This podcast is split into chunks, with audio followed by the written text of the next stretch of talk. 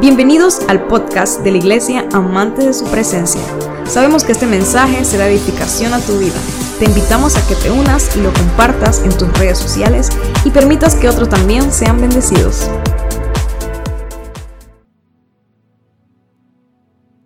La gente se rió de él, pero él hizo que todos salieran y llevó al padre y a la madre de la muchacha y a sus tres discípulos a la habitación donde estaba la niña.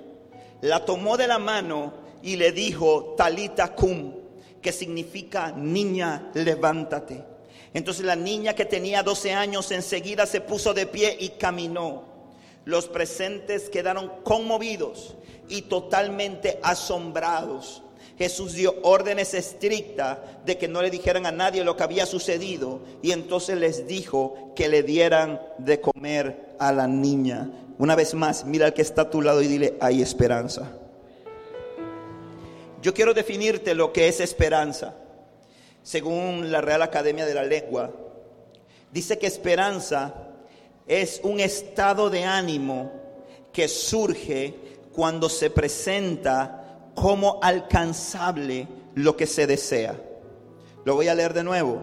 Dice que esperanza es un estado de ánimo que surge cuando se presenta como alcanzable lo que se desea. Jairo estaba enfrentando una crisis, una situación sumamente compleja. Tenía a su hijita de tan solo 12 años grave y estaba agonizando. Mi hija Daniela, ponte de pie Daniela, ven acá un segundito solamente.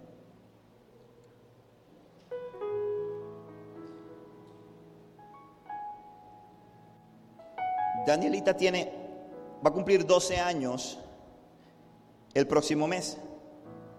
El 20 de abril cumple 12 años. Es decir, usted ve a Daniela y usted se puede imaginar a la hija de Jairo. Era una niña más o menos como Danielita. Sí, gracias hija. Que tenía 12 años. Y dice que él va en medio de esta crisis. Los que estamos aquí somos padres, sabemos lo que significa que tú tengas una hija que esté agonizando. No hemos tenido, yo nunca he tenido una hija agonizando, pero no se puede imaginar del dolor que se debe experimentar, de la crisis que puede haber, de, la, de la, turbación que, que se puede estar atravesando por una situación como esa. Tener un hijo enfermo. ¿Cuántos de nosotros en algún momento de nuestra vida no hemos hecho esas oraciones necias, verdad? En la cual tenemos un hijo enfermo con fiebre alta, la fiebre no se le baja, lo vemos mal y hacemos esas oraciones así como, Señor, pero, pero pásame la enfermedad a mí. ¿Alguien la ha hecho alguna vez? No, yo soy el único. Cuando te cae la desesperación, cuando ves que le das medicamento y la fiebre no baja, cuando ves que les pones los pañitos y la fiebre no baja, cuando le ves los labitos hasta que los tienen como rojitos así de, la fiebre, cuando, los, cuando de pronto los bañas y todavía la fiebre se mantiene, le das la medicina y a las cuatro horas, cuando va pasando el efecto de la medicina, está la fiebre ahí, ya tú no sabes qué hacer. Y entonces surgen esas oraciones, ¿no? que Dios no va a contestar así, porque Dios no va a decir, amén, contesto tu oración, fiebre, quítate y métetele allá a Él. Eso no va a pasar. Pero son el tipo de oraciones que hacemos a veces en medio de la desesperación, en medio de la crisis. Jairo estaba atravesando por una crisis muy fuerte. Y Jairo en medio de eso decide buscar a Jesús entendiendo que Jesús tenía el poder para sanar la vida de su pequeña hija. Yo entiendo algo, yo entiendo que la gente que está aquí en esta mañana ha actuado como Jairo. Yo comprendo que la gente que está aquí en esta mañana ha decidido venir a Jesús para que Jesús le dé respuesta. Amén. Creo que han escogido bien, creo que lo han hecho bien. Y hay algo bien tremendo, eh, es que es ver a, ver a Jairo. Jairo no era cualquiera. Jairo no era cualquiera. Jairo era el principal de la sinagoga de ese lugar. Jairo era la persona para el pueblo judío de toda la multitud. La multitud que estaba golpeando a Jesús eran judíos. Y Jairo era el principal de ellos. Jairo era un hombre, Jairo era un hombre importante. Jairo era un hombre, Jairo era un hombre que tenía un, un, un nombre, que tenía un prestigio, que tenía un lugar. Me explico. Y prueba de ello está en que más adelante en esta misma historia, cuando, cuando la hija de Jairo muere, observamos que quienes vienen a darle la noticia, los mensajeros. Amén. Dice la Biblia que los mensajeros llegaron a darle, dice los mensajeros de su casa. Es decir, que era un hombre pudiente, era un hombre que tenía recursos, era un hombre que tenía empleados, que tenía mensajeros, ¿verdad? Pero cuando Jairo estaba atravesando su crisis, cuando Jairo estaba atravesando su situación, él comprendió algo, él comprendió que él no podía mandar a buscar, que, que él no podía usar un mensajero, que él tenía que ir directamente donde el Señor, que él tenía que ir por él mismo donde Jesús. Él no quería que fuera nadie, quería ir él. Por eso es que él salió de su casa y se dirigió hasta donde estaba Jesús. Fue él en persona. Quiero que comprenda algo la iglesia en esta mañana. Y es que Dios está disponible para ti. Que Él quiere atenderte. Que Dios quiere responder tus oraciones. Quiero que en esta mañana la iglesia puede, pueda comprender que tú tienes libre acceso a la presencia de Dios. Sí, hermano. Dice la Biblia en el libro de Mateo, en el capítulo 27, del versículo 50 al 51, dice, entonces Jesús volvió a gritar y entregó su espíritu. Estamos en, el, en la crucifixión de Jesús. Estamos en ese último momento cuando Jesús le entrega, entrega su alma, cuando Jesús muere. Y dice, en ese momento, la cortina del santuario, escúcheme bien esto, en ese momento, la cortina del santuario del templo se rasgó en dos, de arriba hacia abajo. La tierra tembló, las rocas se partieron en dos. Pero no quiero que le prendemos atención ni, ni, al temblor de la tierra en ese momento, ni que las rocas se partieron en dos, ni que el versículo ni que el versículo siguiente, ese pasaje, el versículo 52, enseña que aquellos muertos que habían muertos y que, y que estaban, eran temerosos de Dios resucitaron en ese momento. No quiero que le prestemos atención a eso. Quiero que le prestemos atención que en el momento en que Cristo muere, la cortina del santuario del templo se rasgó en dos. Y esa cortina del santuario del templo judío que era donde estaba el arca, que era donde habitaba la presencia de Dios, era muy importante. Porque esa cortina era una cortina que medía más de 12 metros, que tenía un espesor de más de 10 centímetros. Era una cortina súper fuerte. Y esa cortina dividía en el templo el lugar santo del lugar santísimo. El lugar santo era el lugar donde podían estar los sacerdotes que ministraban al Señor. En ese lugar santo estaban preparando todo, preparaban el incienso, preparaban todo lo que era para el sacrificio. Pero al lugar santísimo, que era del otro lado de la cortina, solamente podía entrar el sumo sacerdote. Y solamente podía entrar uno, una vez al año. Y él ofrecía sacrificios por los pecados de todo el pueblo. Es decir, que el pueblo necesariamente, para conseguir la expiación de sus pecados, tenía que ir ante el sacerdote, donde el sumo sacerdote, presentar sus ofrendas. Y el sumo sacerdote llevaba al lugar santísimo las ofrendas y presentaba las ofrendas por el pueblo. Pero cuando Cristo muere, cuando Cristo entrega su alma, cuando Cristo entrega su vida por amor a nosotros, ocurre algo poderosísimo. Dice la Biblia que el velo, la cortina que estaba en el templo se rasga por la mitad. La lectura que dice, que hice aquí dice que se, que se rasgó en dos, de arriba hacia abajo. Pero esta misma historia que está en, los, en tres de los cuatro evangelios, en el evangelio de Lucas dice que se partió por la mitad. Se rasgó de arriba hacia abajo. Si yo tomo esta toalla,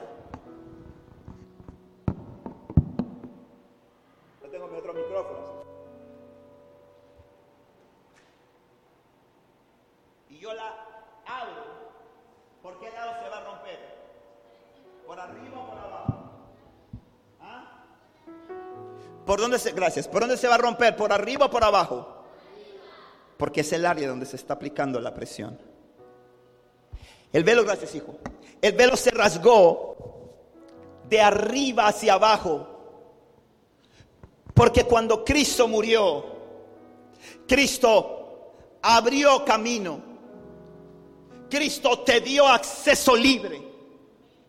Cristo te permitió entrar al lugar santísimo.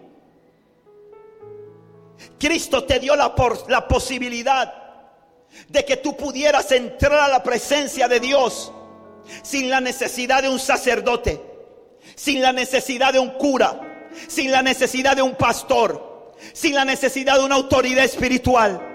Él dijo, yo rasgo el velo del templo para que tú puedas entrar confiadamente a mi presencia y puedas encontrar respuesta a tu petición. Mira lo que dice Hebreos capítulo 10, versículos 19 y 20. Dice, así que amados hermanos, podemos entrar con valentía en el lugar santísimo del cielo por causa de la sangre de Jesús. Escucha esto. Podemos entrar con valentía en el lugar santísimo del cielo por causa de la sangre de Jesús. Aquí el Señor está diciendo una cosa. Aquí el Señor está diciendo, el velo, el templo, no, es, no lo busques en la tierra. Y quiero que comprenda una cosa. Y se dirá, pastor, pero entonces ¿qué hacemos aquí? Si están diciendo que, entonces ¿qué, qué, estamos haciendo acá?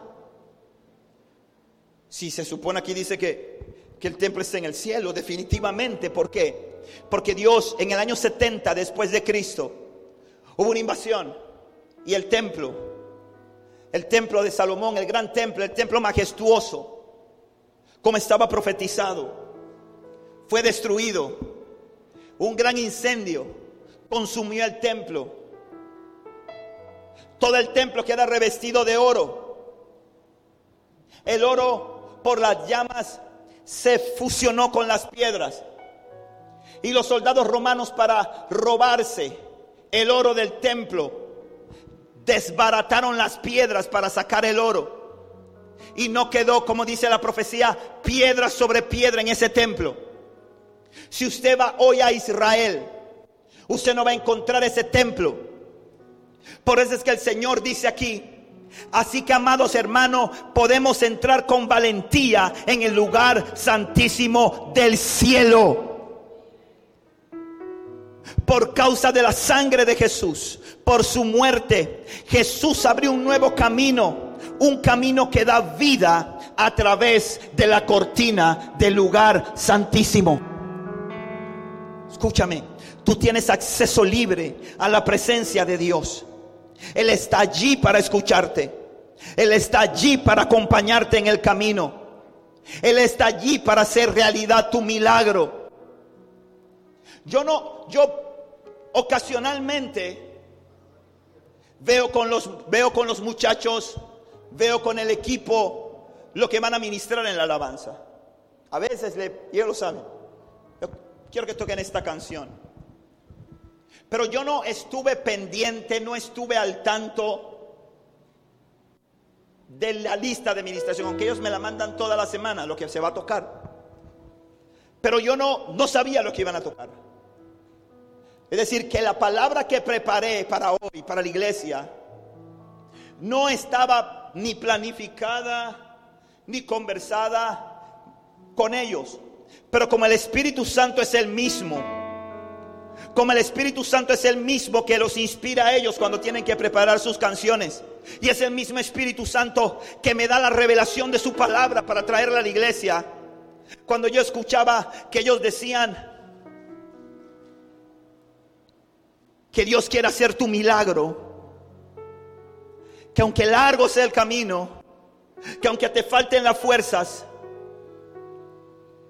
el Señor está ahí para hacerte tu milagro. Yo decía, wow, el Espíritu Santo está en esto. Yo decía, Dios está en medio de su pueblo. Yo decía, Dios tiene una palabra para su iglesia. Yo decía, Dios quiere decirle algo a su iglesia. La esperanza. Una palabra. La esperanza, iglesia, nos da optimismo. La esperanza te fortalece durante la espera. Es como cuando tú vas al médico con una enfermedad. Estás preocupado. Te sientes mal. No sabes qué tienes. El médico te manda exámenes. Te manda pruebas. Llegan los resultados de las pruebas. Y te, dan un diagnóstico negativo. Lo primero que viene a tu mente, yo recuerdo claramente cuando pasamos y tuvimos la experiencia con mi padre con el cáncer. Gracias al Señor nunca habíamos tenido una experiencia de que el cáncer tocara a nuestra familia, hasta que ocurrió con mi papá.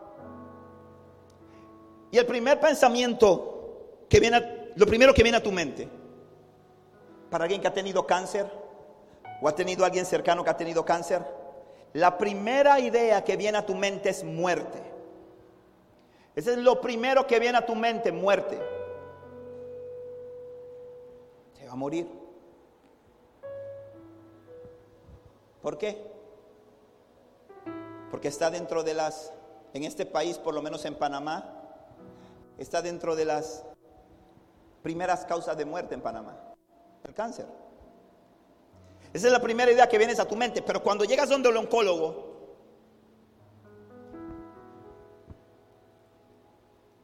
que por lo menos la experiencia que nosotros tuvimos en el oncológico fue una experiencia muy grata, por decirlo de alguna manera. Tal vez el hospital es poco gratificante para nadie, nadie quiere estar ahí, nadie piensa en ir ahí a menos que esté enfermo, voy a visitar a un enfermo. Pero cuando tuvimos la experiencia de ir al hospital oncológico, era bien triste ver que uno tiene que madrugar, estar ahí a las 4 de la mañana para hacer la fila, que a veces son las 2, 3 de la tarde y todavía por el volumen de pacientes que hay, porque solamente hay un hospital oncológico en todo el país y que viene gente de todo el país a recibir sus tratamientos y, y, y que eh, la, sobrepasa con creces la, la capacidad de este hospital. Pero cuando tú tratas con la gente que está atendiendo esto, tú te das cuenta de lo sensibilizado que están con el dolor humano. A diferencia que si tú vas a cualquiera de estos hospitales del sector público aquí, que el Señor tenga misericordia de esos médicos, de esas enfermeras, porque muchos de ellos no tienen vocación de servicio. Pero cuando llegamos al oncológico, me recuerdo que nos sentamos frente a la doctora y lo primero que nos dijo la doctora fue, mire, yo sé que lo primero que ustedes piensan es que el cáncer mata.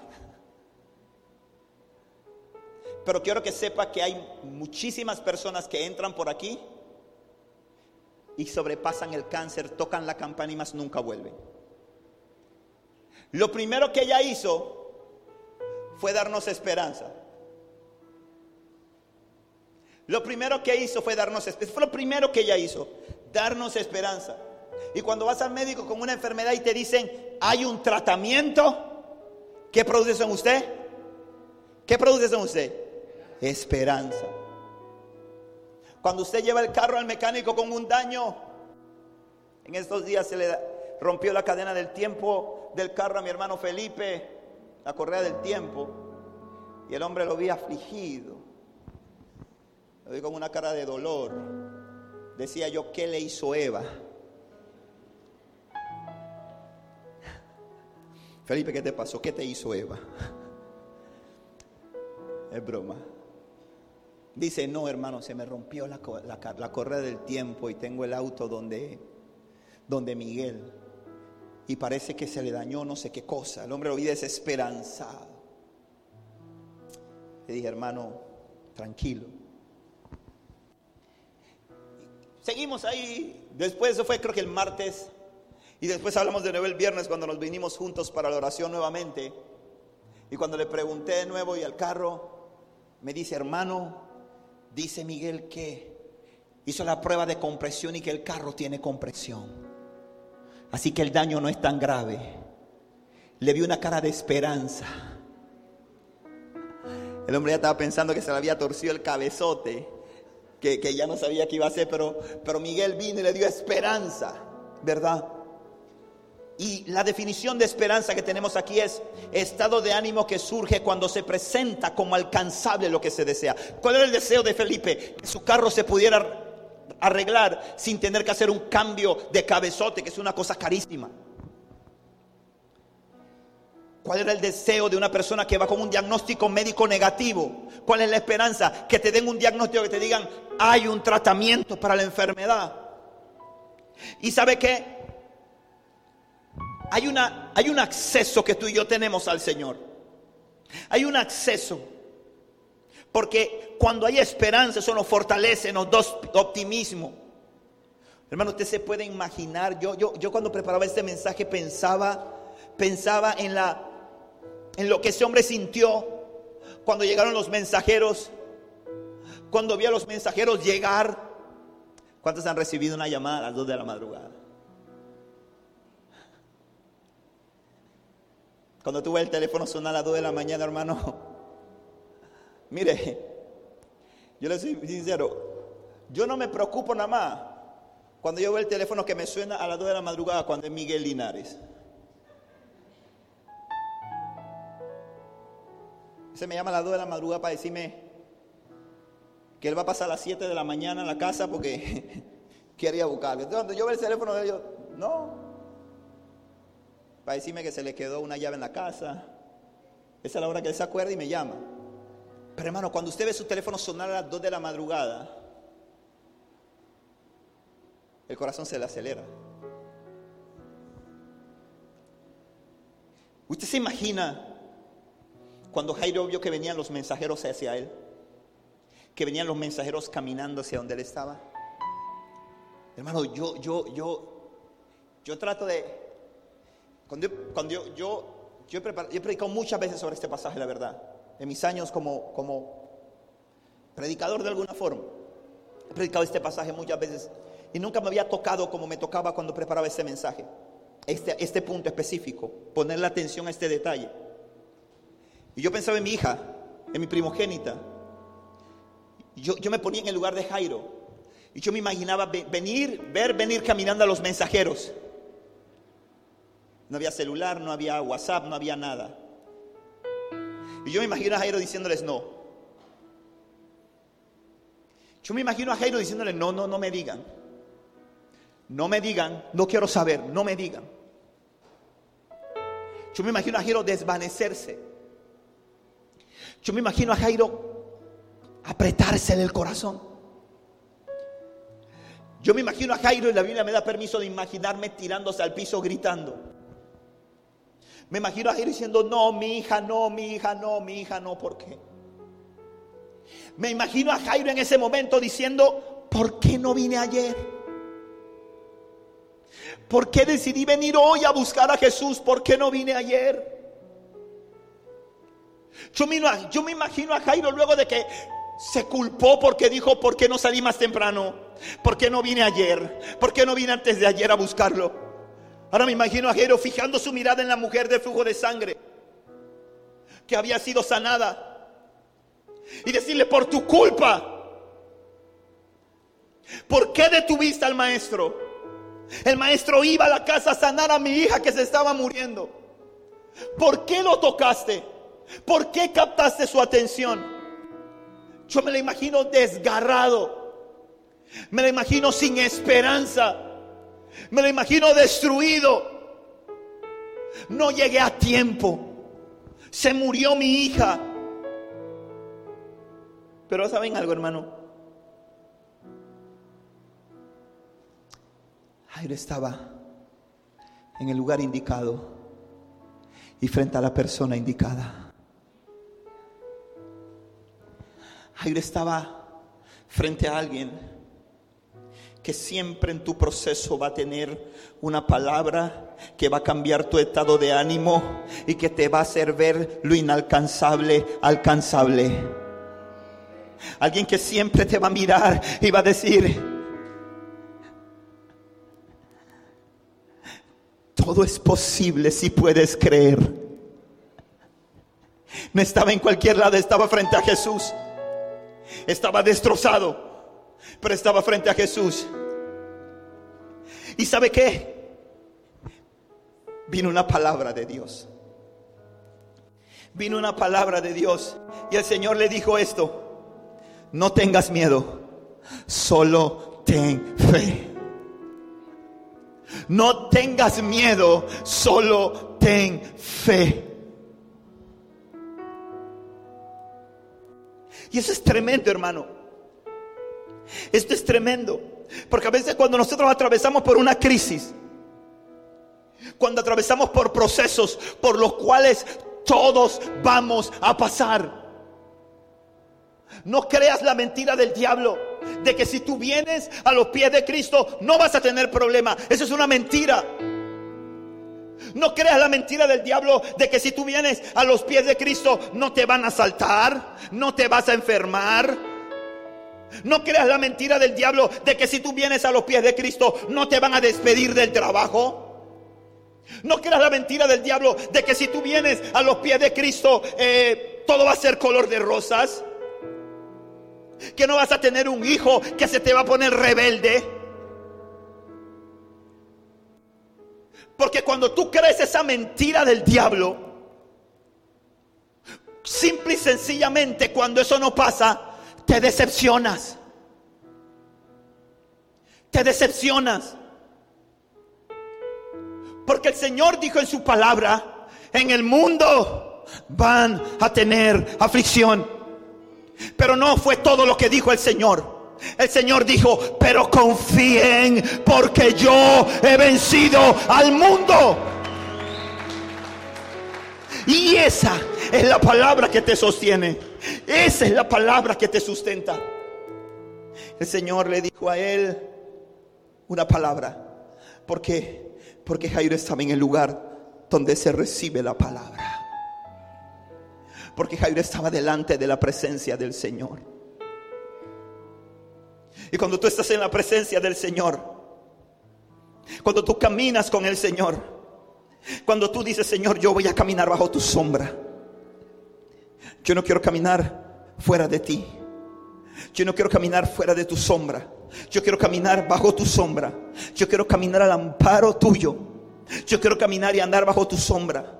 Cuando tú caminas así, cuando los procesos lleguen, cuando las crisis lleguen, cuando las dificultades lleguen, siempre, escucha esto, siempre, siempre va a haber una palabra que te va a sostener.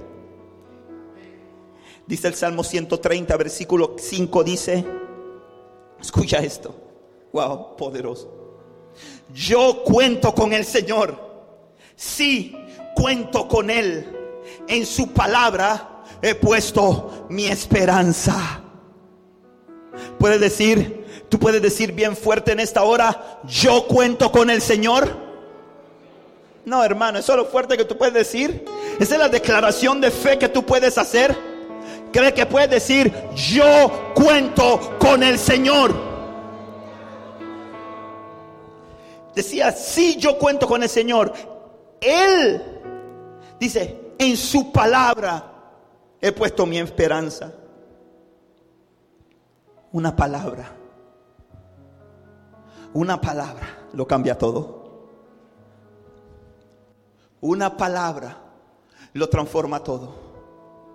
El Señor le dijo a Jairo, Jairo, no tengas miedo, solo ten fe. Una palabra es suficiente para que todo cambie. Una palabra te da fuerzas para seguir remando, aunque hayas naufragado.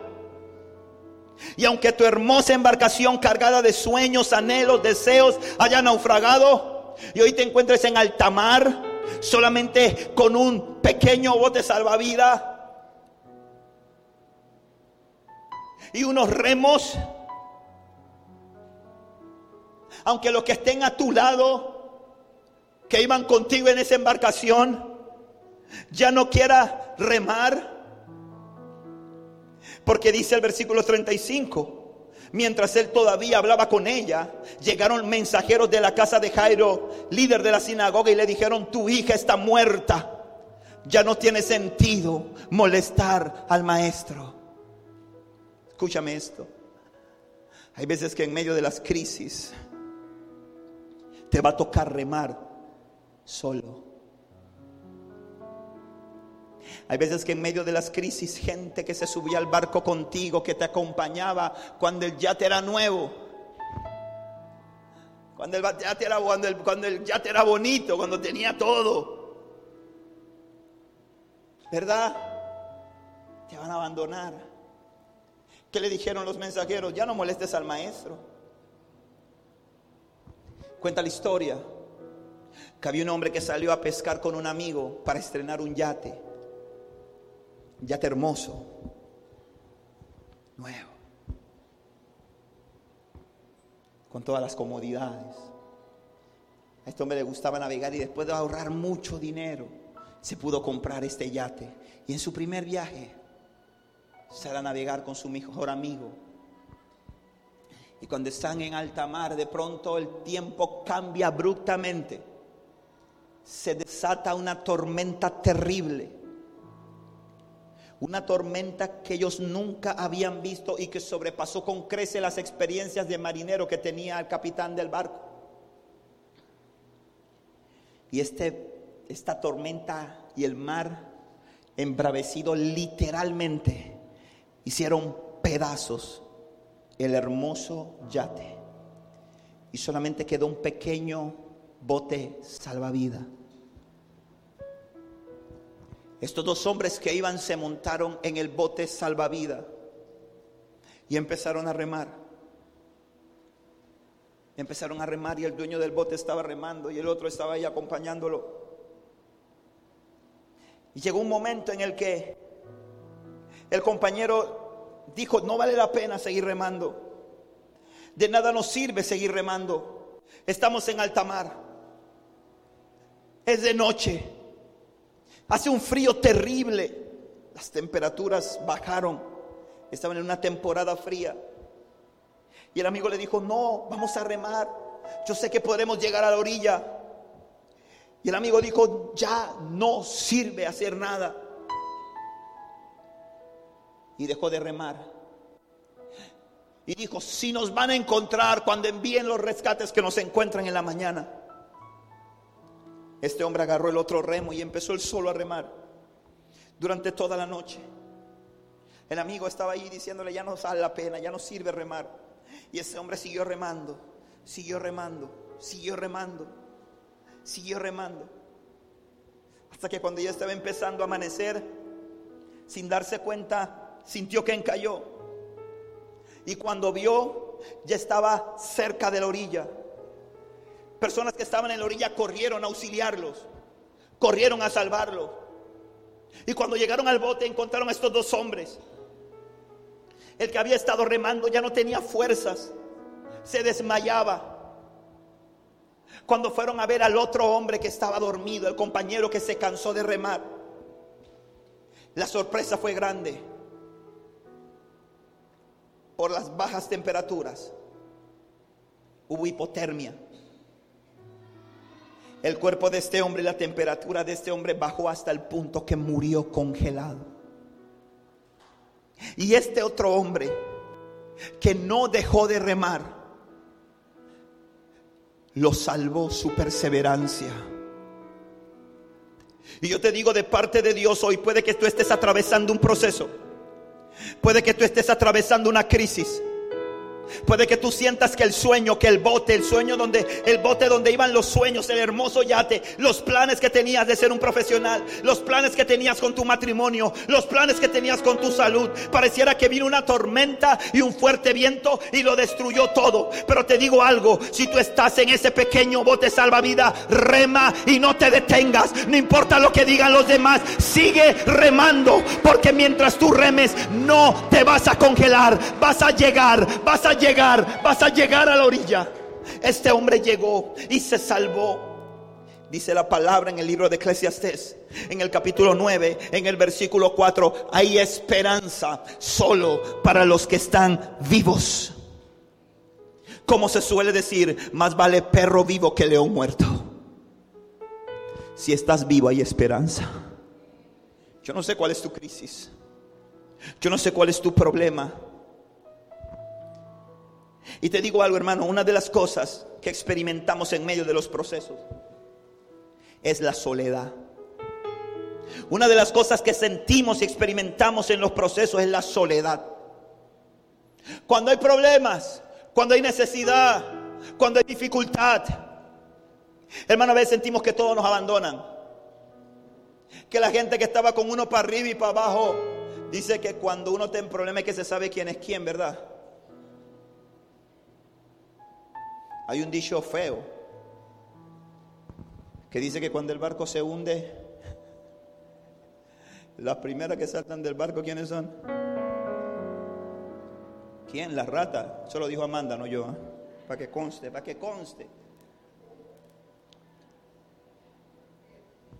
Hay veces que cuando vienen los problemas, empezamos a experimentar soledad y pensamos y decimos, todos me dejaron, todos me abandonaron. Y no entendemos una cosa, hermano. Pero a veces no entendemos que quien aparta a la multitud es Dios para que la atmósfera cambie. En el milagro de Jairo, no fue que la gente dijo, ah, no, hombre, se murió. Uh, no, vamos, no, hombre, si vamos a ver milagro, ya no va a haber milagro. No, me menos para el cine. No.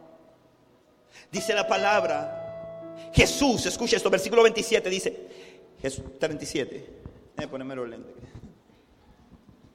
Jesús detuvo a la multitud y no dejó que nadie fuera con él, excepto Pedro, Santiago y Juan, el hermano de Santiago. Escuche esto. Eso lo hizo dos veces. La primera vez lo hizo cuando llegaron a darle la noticia y le dijeron, tu hija ha muerto, ya no molestes al maestro. Venía la multitud atrás de él porque Jesús le dijo, no tengas miedo, ten fe. Jairo se levanta, va caminando con Jesús y mientras la multitud Jesús se detiene y le dice, todos quédense aquí. Y cuando dijo todos quédense aquí, ¿sabe a quiénes incluían? A esos mensajeros de su casa que vinieron a darle la noticia. Y hay veces que nosotros pensamos y que nosotros creemos que la gente nos abandonó porque son unos traidores, porque son unos interesados, porque son unos, porque son unas ratas. Oh, Amanda. Y pensamos eso. Y no entendemos que hay veces que Dios está quitando a la multitud. Para que la atmósfera cambie. Para que el ambiente cambie. ¿Y Dios qué hizo? Escucha esto. Le dijo a Pedro, a Santiago y a Juan, vengan conmigo. Y muchas veces cuando llega la crisis, se va gente que aparentemente eran tus mejores amigos eran tus mejores amigas, eran tus comadres, eran tus compadres. Y a veces uno entiende por qué la gente te deja y empiezas a entrar en crisis. Empiezas a entrar en depresión, empiezas a decir traidores, empiezas a decir ya los conozco, ya sé quiénes son, me abandonaron, me dejaron solo. Todas esas cosas empieza, empiezas a decir, hermano. Y te estoy hablando, le estoy hablando a gente que vamos a contextualizar dónde estamos parados. Estamos hablando de gente que fue a Jesús. Amén. Gente como ustedes que están hoy en la casa de Dios. Gente que está buscando el propósito, que está buscando una respuesta en Dios. Pero cuando vienen los procesos, las crisis, a veces pensamos que, que, nos dejaron y empezamos a entrar en crisis emocionales. Porque el hombre es un ser social. El hombre no puede vivir solo. El hombre, Dios dijo, no es bueno que el hombre esté solo. Y no solamente para la esposa y el esposo, sino necesitamos relacionarnos. Hablábamos y predicábamos una serie sobre relaciones. Las relaciones son importantes. Pero hay momentos en los cuales Dios va a quitar la multitud, va a apartar la multitud, va a apartar a gente que tú pensabas que era muy importante en tu vida. Te va a quitar esa gente y en el momento te vas a sentir mal. Pero escúchame bien lo que te voy a decir. Rápidamente la atmósfera va a empezar a cambiar. Porque Dios no deja espacios vacíos. Dios cuando te quita algo es porque te va a dar algo mejor. Dios cuando saca algo de tu vida es porque viene algo mejor. Yo le digo algo a alguien que está aquí. A veces estamos en la casa y tenemos los mismos mueblecitos viejos. Ay, cuando me compro un, un ¿cuándo me voy a comprar un, un, un, gavetero?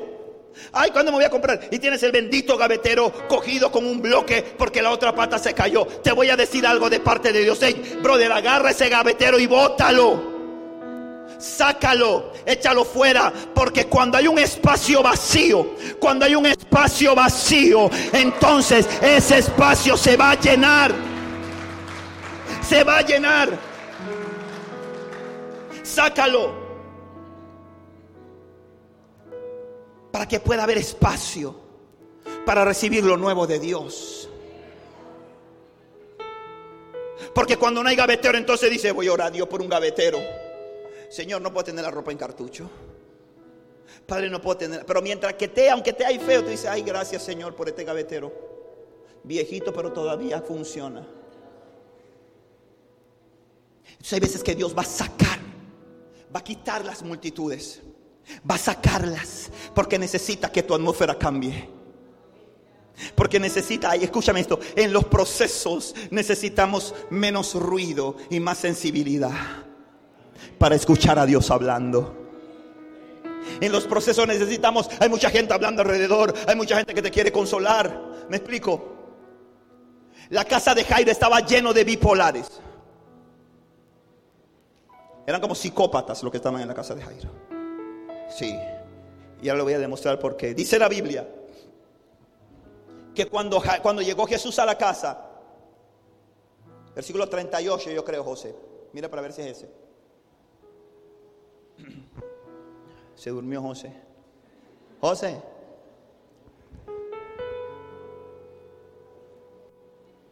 Pastora, me le pone un memo, por favor. Dice,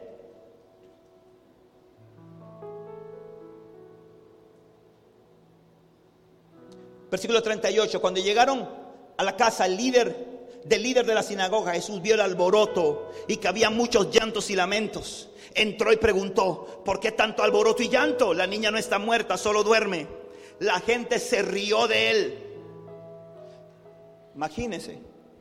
A mí me cuentan, yo soy de la ciudad, yo no soy del interior, pero a mí me cuentan que hace muchos años, cuando, en los años de cuando Aristides era un muchacho, hace rato.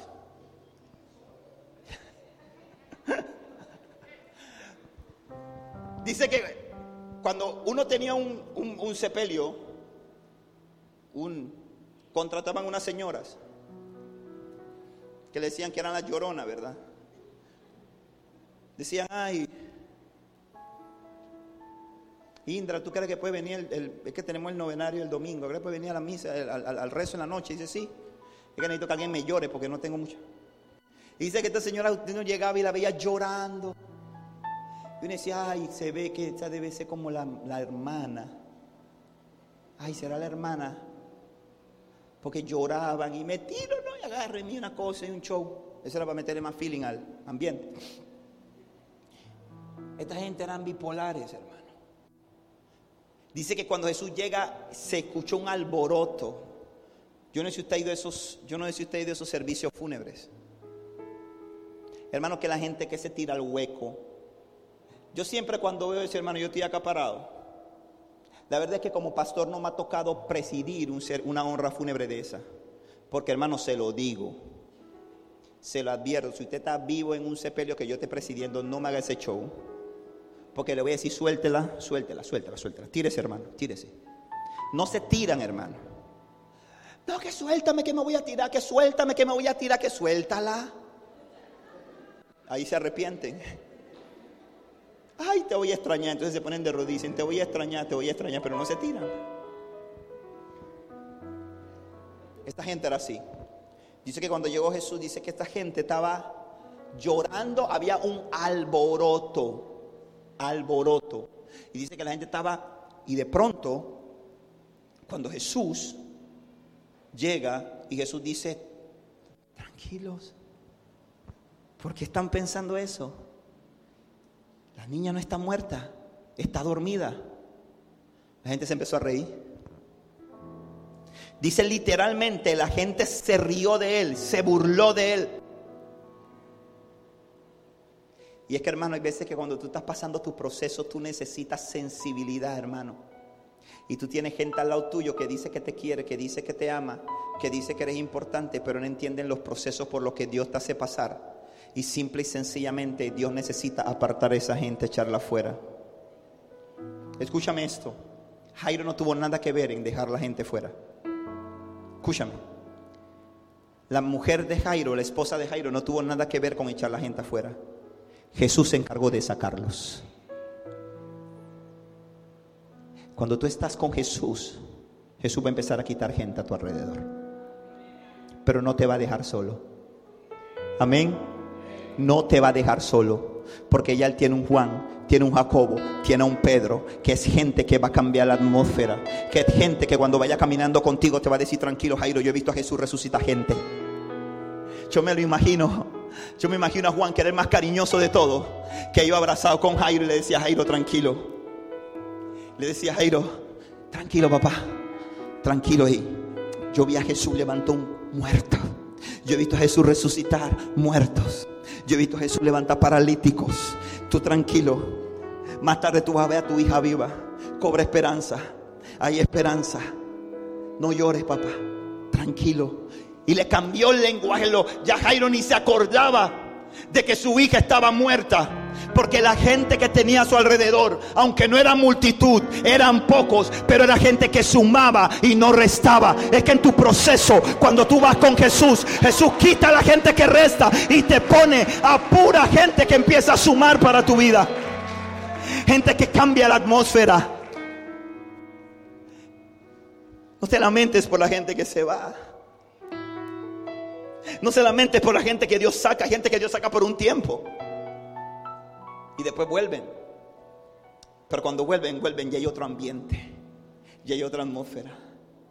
Ya la circunstancia es otra. Y dice, y llevó al padre y a la madre de las muchachas y a sus tres discípulos a la habitación donde estaba la niña. Te digo algo, hermano. Jesús resucitó a la niña. Dice que Jesús llegó donde la niña. Dice que la tomó de la mano y le dijo, niña, levántate. Niña, levántate. Entiendo algo. No es una doctrina. No es una revelación. Es mi opinión. Usted tiene derecho a tener otra opinión de eso. Pero dice la palabra, y ya voy terminando, dice, entonces la niña que tenía 12 años, versículo 42, enseguida se puso de pie y caminó. Los presentes quedaron conmovidos y totalmente asombrados. Jesús dio órdenes estrictas de que no le dijeran a nadie lo que había sucedido y entonces les dijo que le dieran de comer a la niña. Y yo entiendo, yo creo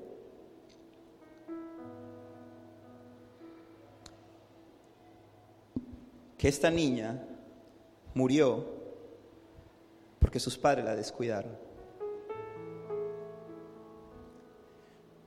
Porque sus padres descuidaron alimentarla.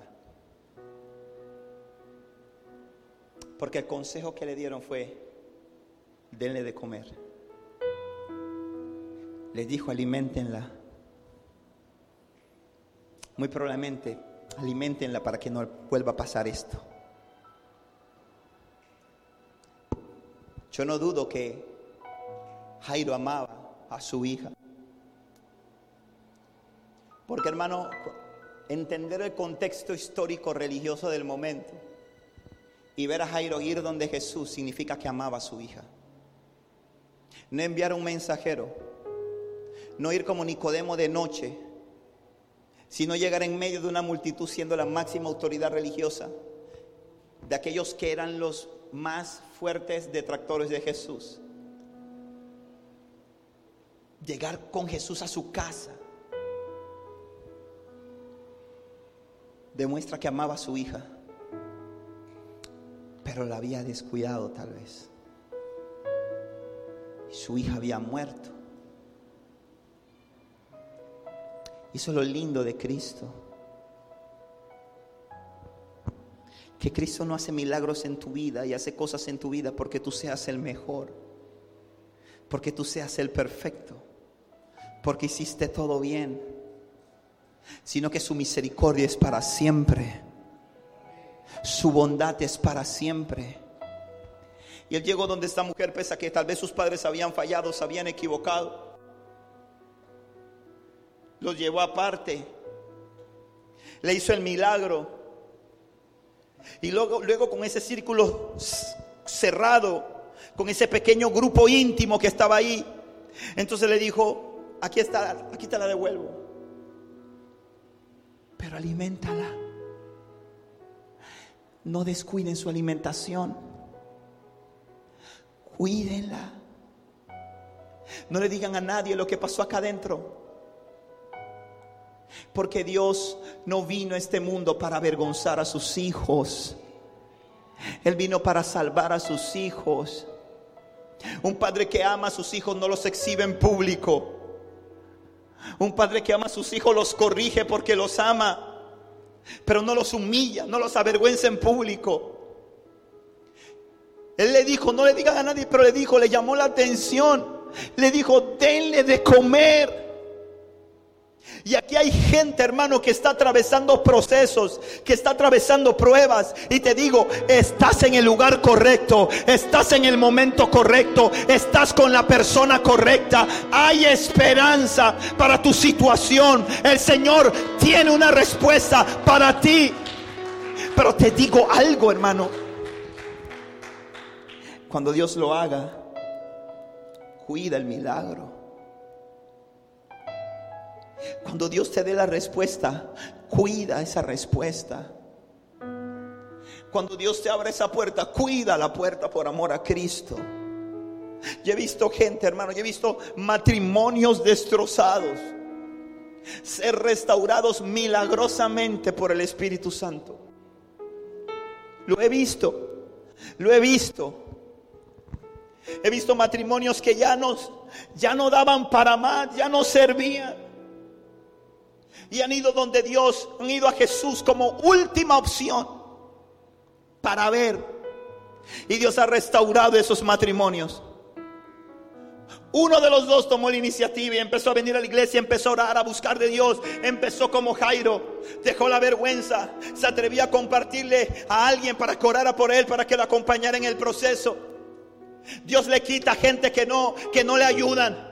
Y le pone al, lado un par de guerreros, guerreras de oración que empiezan a orar por ella, por ella, por su matrimonio. El Señor restaura el matrimonio. El Señor hace un milagro. Cambia milagrosamente esa esposa. Cambia milagrosamente ese esposo. Empiezan a venir al Señor. Empiezan a venir a la iglesia. ¿Y sabe qué es lo que Dios le dice? Aliméntalo. Alimenta el matrimonio. No cometas el mismo error que cometiste y que lo estaba llevando a la muerte. Pero al poco tiempo caen en lo mismo. Al poco tiempo empiezan a utilizar estrategias humanas para tratar de conservar el matrimonio. Y se olvidan, se van tras el milagro y se olvidan del Dios del milagro se van tras la bendición y se olvidan del Dios que le dio la bendición. Y hacen que muera nuevamente de hambre. El Señor sanó a un hombre que estaba paralítico en un estanque que se llama Bethesda. 38 años tenía el hombre que no caminaba.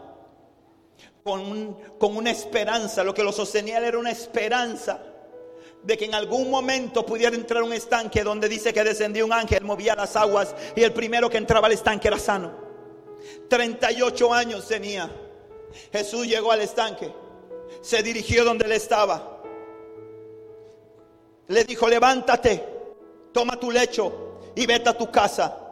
El hombre enseguida se levantó con los pies firmes, recogió su cama y se fue a su casa contento, saltando, alegre. Al día siguiente, el Señor fue a la sinagoga y lo encontró en la sinagoga.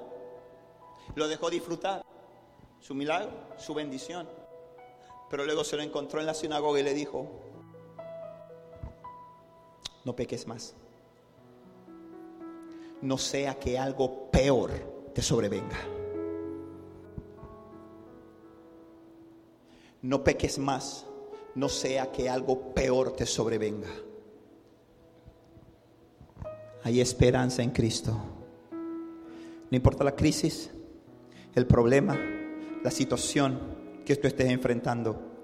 Lo que para ti es imposible, para Dios es posible, porque Dios es el Dios de los posibles. Cuando se acaban tus fuerzas, empiezan las de Dios. Cuando se acaba tu capacidad, empieza la de Dios. Cuando se acaba tu talento, tu destreza, tu conocimiento, tus influencias, entonces empieza Dios a actuar. Dios se para en una esquina, se cruza de brazos y se queda esperando que se te acaben todos los cartuchos, que se te acaben todo lo que tienes. Él no se ha ido. Él no está indistinto. Él está esperando que tú dejes de confiar en tu fuerza y tú vuelvas tu mirada a Él y le digas, Señor, te necesito, sin ti no puedo. Y cuando eso pasa, escúchame bien esto, Dios acuda a tu auxilio, porque la palabra de Dios dice, no he visto a un justo desamparado ni a su descendencia que mendigue pan. No he visto un justo desamparado ni su descendencia que mendigue pan. Justicia, no, ser justo no es ser bueno. Ser justo es ser justificado por la sangre de Cristo. Es decir, no he visto a un hombre, a una mujer lavado por la sangre de Cristo que esté desamparado, que mendigue pan. Pero termino diciéndote algo, hermano, hay esperanza para tu situación. Pero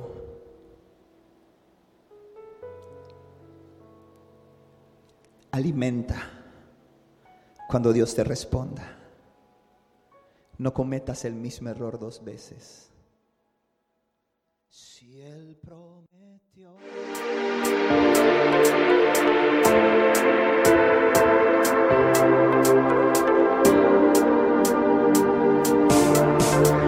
Esperamos que este mensaje haya sido de edificación a tu vida.